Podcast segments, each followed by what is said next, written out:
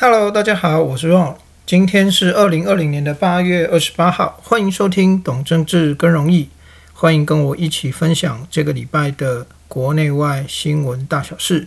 今天一样会跟大家分享本周国内两岸中国还有国际各一则的新闻。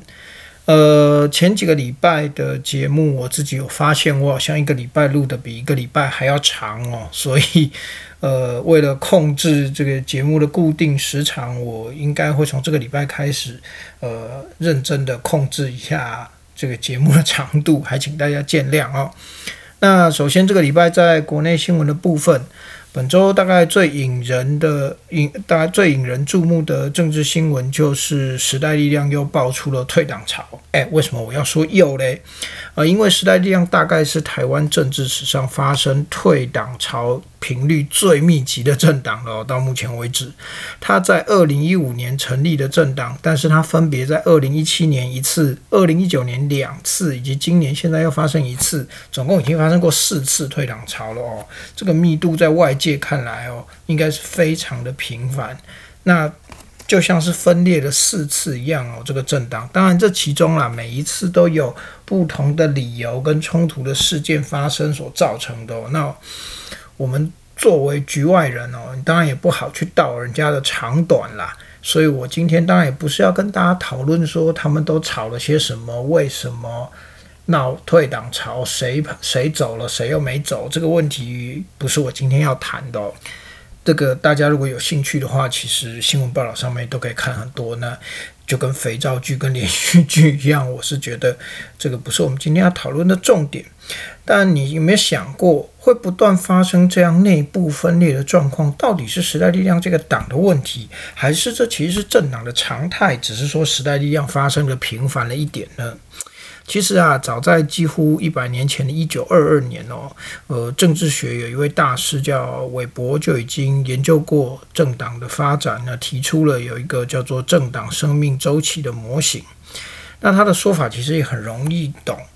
他发现呢，一个政党在开创的初期哦，常常会有一个状况是在早期都是靠有魅力的领导者，或者是他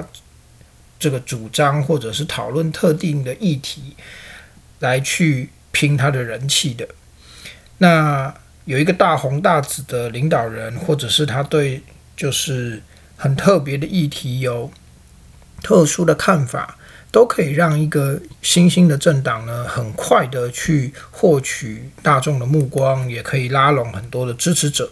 当然啊，这只是一开始爆红的方法。那在爆红之后，如果你想要政党更加的壮大，势必就要想办法开始建立一些制度，这个制度包括领导制度啦，包括集中资源的制度，包括党内协调不同意见的制度，甚至包括如何争取选民选票的制度。这些啊，就像我们前几个礼拜提这个刚性政党和柔性政党的时候讲的，说刚性政党你一定要成立。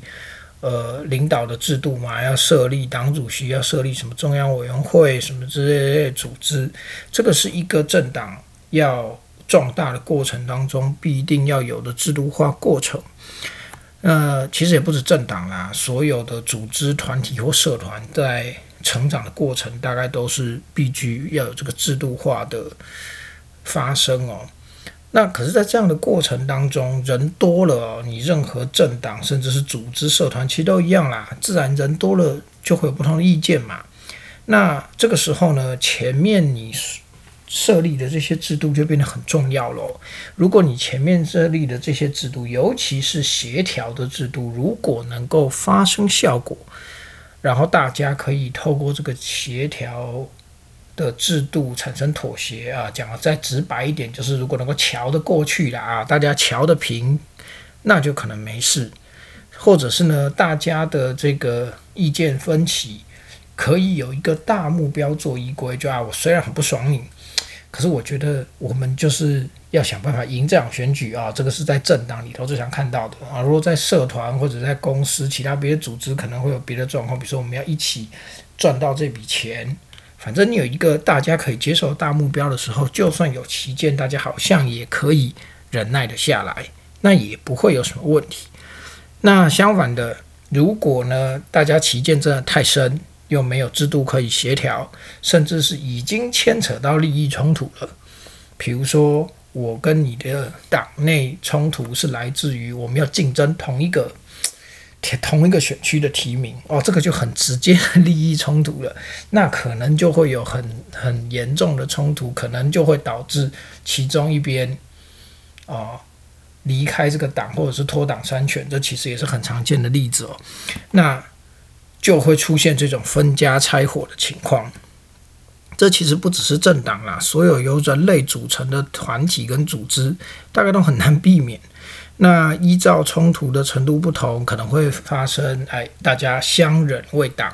或者是各立派系在同一个组织里头，甚至于真正分道扬镳、闹拆伙的状况发生。这个其实我们都在各个团体组织里头都很常见。那或许也该说，这种过程哦，不断的有就是意见分歧，甚至必须要各有派系到甚至。更严重的会闹翻的状况，其实就是一个团体或组织成长必经的过程。那回到时代力量的例子上面来看哦，虽然说我们前面有讲，任何组织、任何团体，以至于政党，它有内部旗舰的冲突，甚至发生因此而拆伙，本来就是不难避免的成长之路。可是啊，时代力量成立不过五年，就已经发生四波这种形同拆伙的退党潮出现。其实某程度上面也代表他们的制度势必是有些问题的，尤其是协调机制的部分。所以，其实如果你去回顾时代力量，就是每一次爆发分裂危机的时候的那个发展过程，好像都可以看得到这样的一个剧码上演。就是有要退党的人会说党中央或者是谁谁谁不太尊重他们哦，有什么冲突，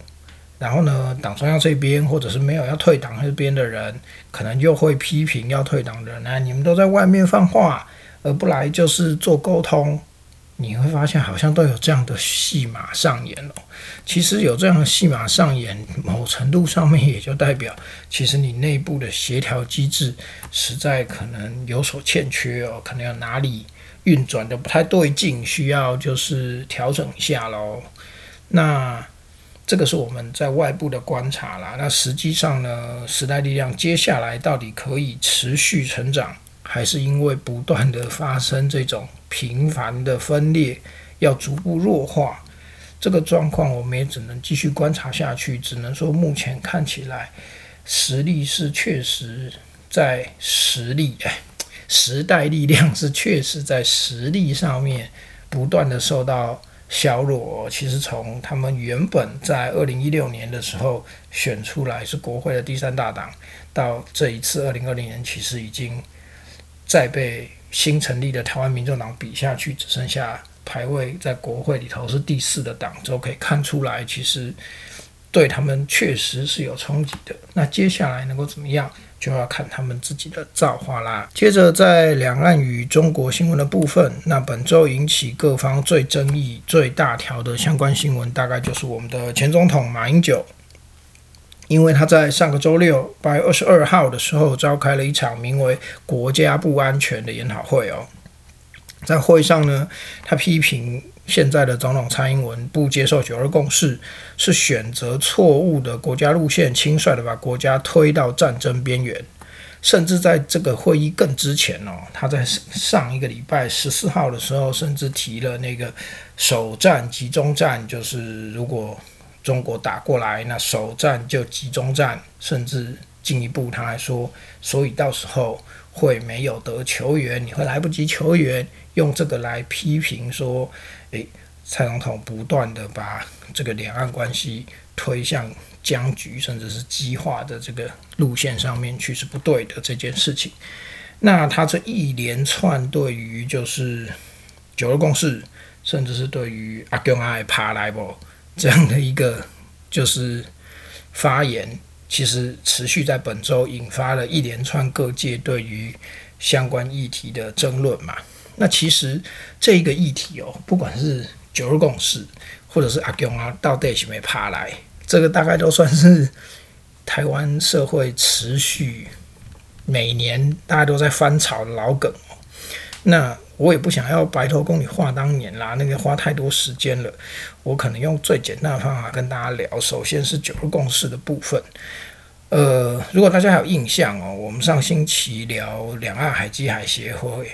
的时候，其实就有提到，那两岸两会是接受两岸政府授权进行事务性谈判的机构，那就是在他们一九九二年为了讨论两岸的文书验证、挂号邮件这些事务性议题而举办香港会谈的时候，对，同一个时间就是那个时候。中国海协会的代表在那个时候提出了一个中国这个议题，那也就是他希望双方都能够诶借由这次的会谈，也要承认两岸同属一中这一个这件事情。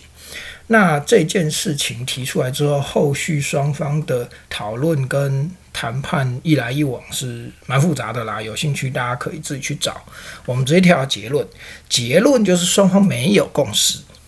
啊，双方是没有共识的哦，因为两边各有各的看法。哦，我们这边就是海基会是认为双方已经同意有两会可以各自用口头方式表述一个中国原则。这也就是后来哦，支持九二共识的人很爱说，在台湾支持九二共识的人很爱说一中各表的由来，就是从那里来的。一中各表，那中国那边海协会的代表则是认为双方啊。已经对于海峡两岸均坚持一个中国的原则是有共识的，但是呢，并不认为我们有对各自表示各各自表述达成共识，所以你这也就是你会发现中国的官方、中国的官员从来不会去提各自表述这四个字啊。然后中国也认为，就是一个中国这个政治意涵哦，是不能够透过两岸两会讨论的。就对他们来说啦，他们觉得这个是前提，而且是双方都能够接受的，也不应该再经过两岸两会讨论，这是他们的想法啦。所以你可以看得出来，双方各有各的想法，根本没有交集跟共识在这里哦。你说一个中国是不是交集？很多人都爱说，哎，交集是一个中国，其实没有嘛。你看。去看最原始双方的认知，你会发现根本没有交集。我们觉得的一个中国是各自表述，意思就是你说你是中国，我说我是中国，这样 OK，这是我们的想法。可是中国那边不是这样的想法，中国那边觉得两岸都是同一个中国，两岸同属一个中国。啊，这个中国到底是哪一个中国？是中华人民共和国还是中华民国？不知道。可是反正只能有一个。那可是这件事情很吊诡，因为一九七二年中华人民共和国取代中华民国成为联合国中国代表之后，其实国际上认知的中国代表就是中华人民共和国啊。所以他虽然没说，但是他说两岸均坚持一个中国的原则，均坚持一个中国的原则，其实就在表示你都要属于我嘛。他从来不讲一个中国各自表述，他从来不讲各自表述，就是他其实没有要接受你那个各自表述的方法。你回到当年最原始的认知去看，就会发现这件事情。那双方最后唯一算是达成的共识是什么呢？就是一个中国这个议题不设事务性谈判，这是双方的当时候的共识。而为什么要达成这个共识？很简单呐，因为你提出来一个中国这个议题，那我们又没有办法达成共识，所以我们唯一的共识就是，虽然这件事情我们瞧不拢。可是没关系啊，我们先可以可以先不要瞧这件事情，就是这个意思，不设事务性谈判，因为我们今天本来的目标是要来谈事务性谈判的嘛。我的双方要怎么文书验证啊？双方邮件要怎么寄啊？甚至后来谈什么通航啊、通商这些规矩，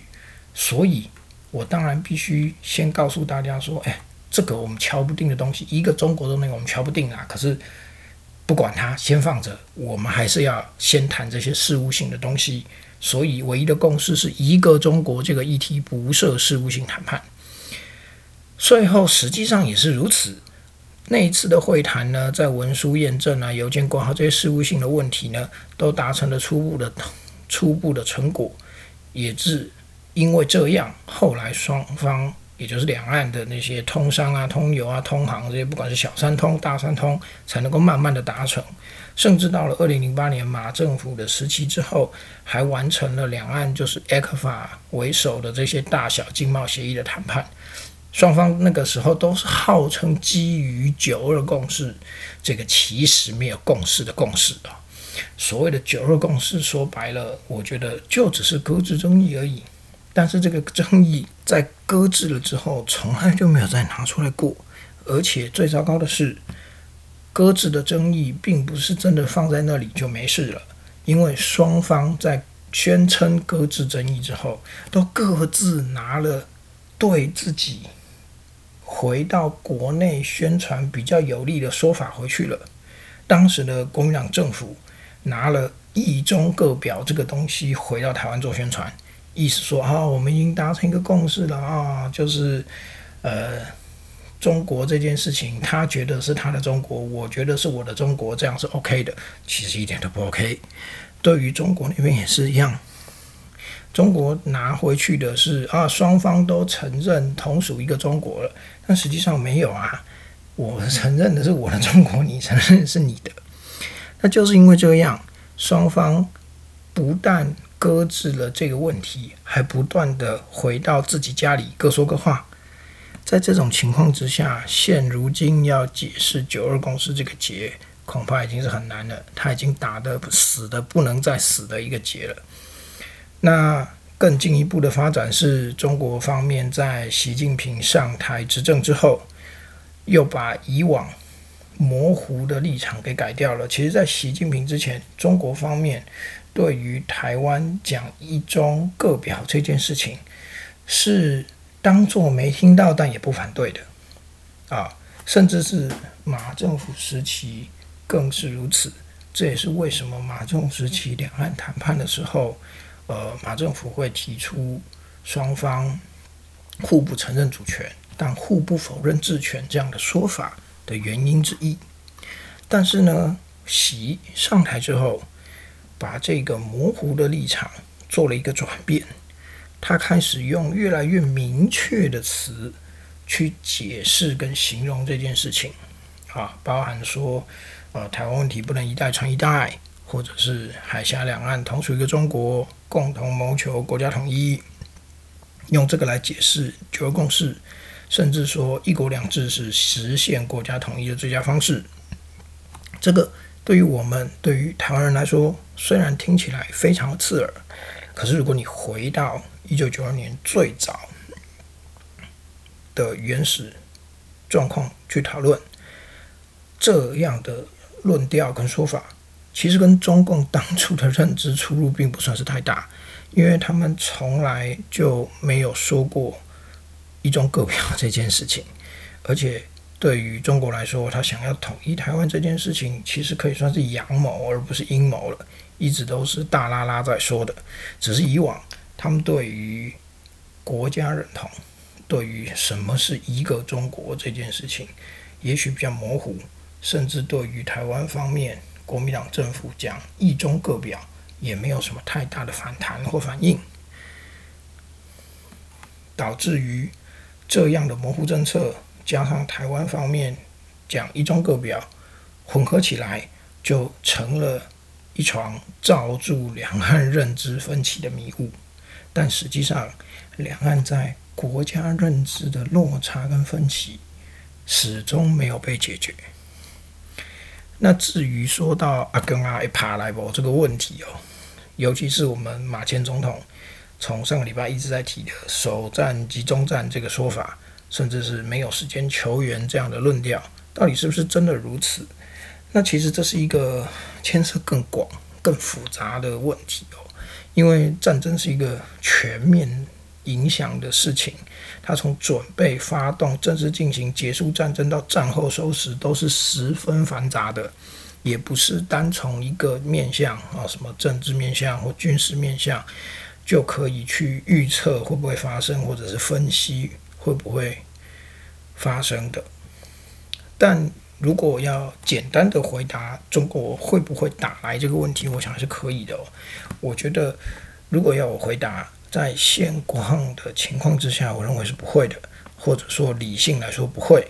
当然，你可以找到很多说法反驳我，但是我希望用一个比较简单的方法来跟大家分享为什么我是这么看的。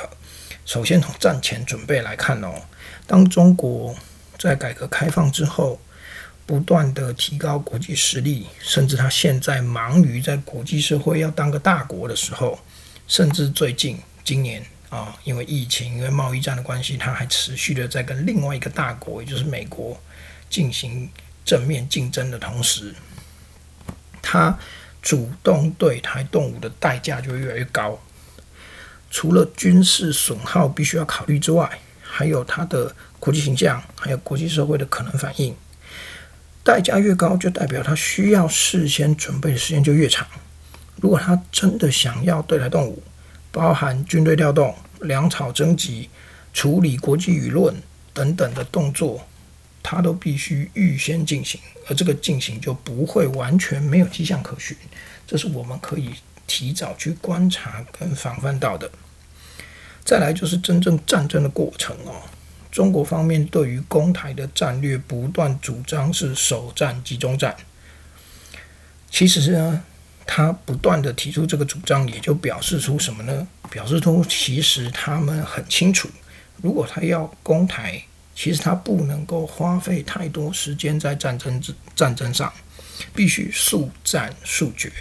哦，这个原因当然很多啦，包含就是军队调动、粮草运输的难度。还有就是它内部情势的稳定，如果开始战争，它内部会不会有别的问题？甚至是它周边其他的国家，在它调动军队攻台之后，会不会对它做出什么诶奇怪的动作？有没有？他前阵子中印还有纷争在边界嘛？会不会趁这个时间做些什么别的事？当然还有，他如果不速战速决的话，就可能。会引来更多的国际干预，包含美国或者是其他国家可能的国际干预嘛？那实际上要速战速决是这么容易的吗？其实并不是这么容易哦。只要我们的国军没有不战而降，台湾作为一个四面环海的海岛。海岸线的长度会让中国要进行登陆作战，并不是这么简单的事情。有兴趣的人，其实你去可以找找诺曼底登陆的历史，你就会知道登陆作战需要花多少时间跟军力。甚至你可以比较看看当年诺曼底登陆的时候，那条海岸线多长，而台湾现在的海岸线有多长啊？你就大概知道那个难度大概在哪里。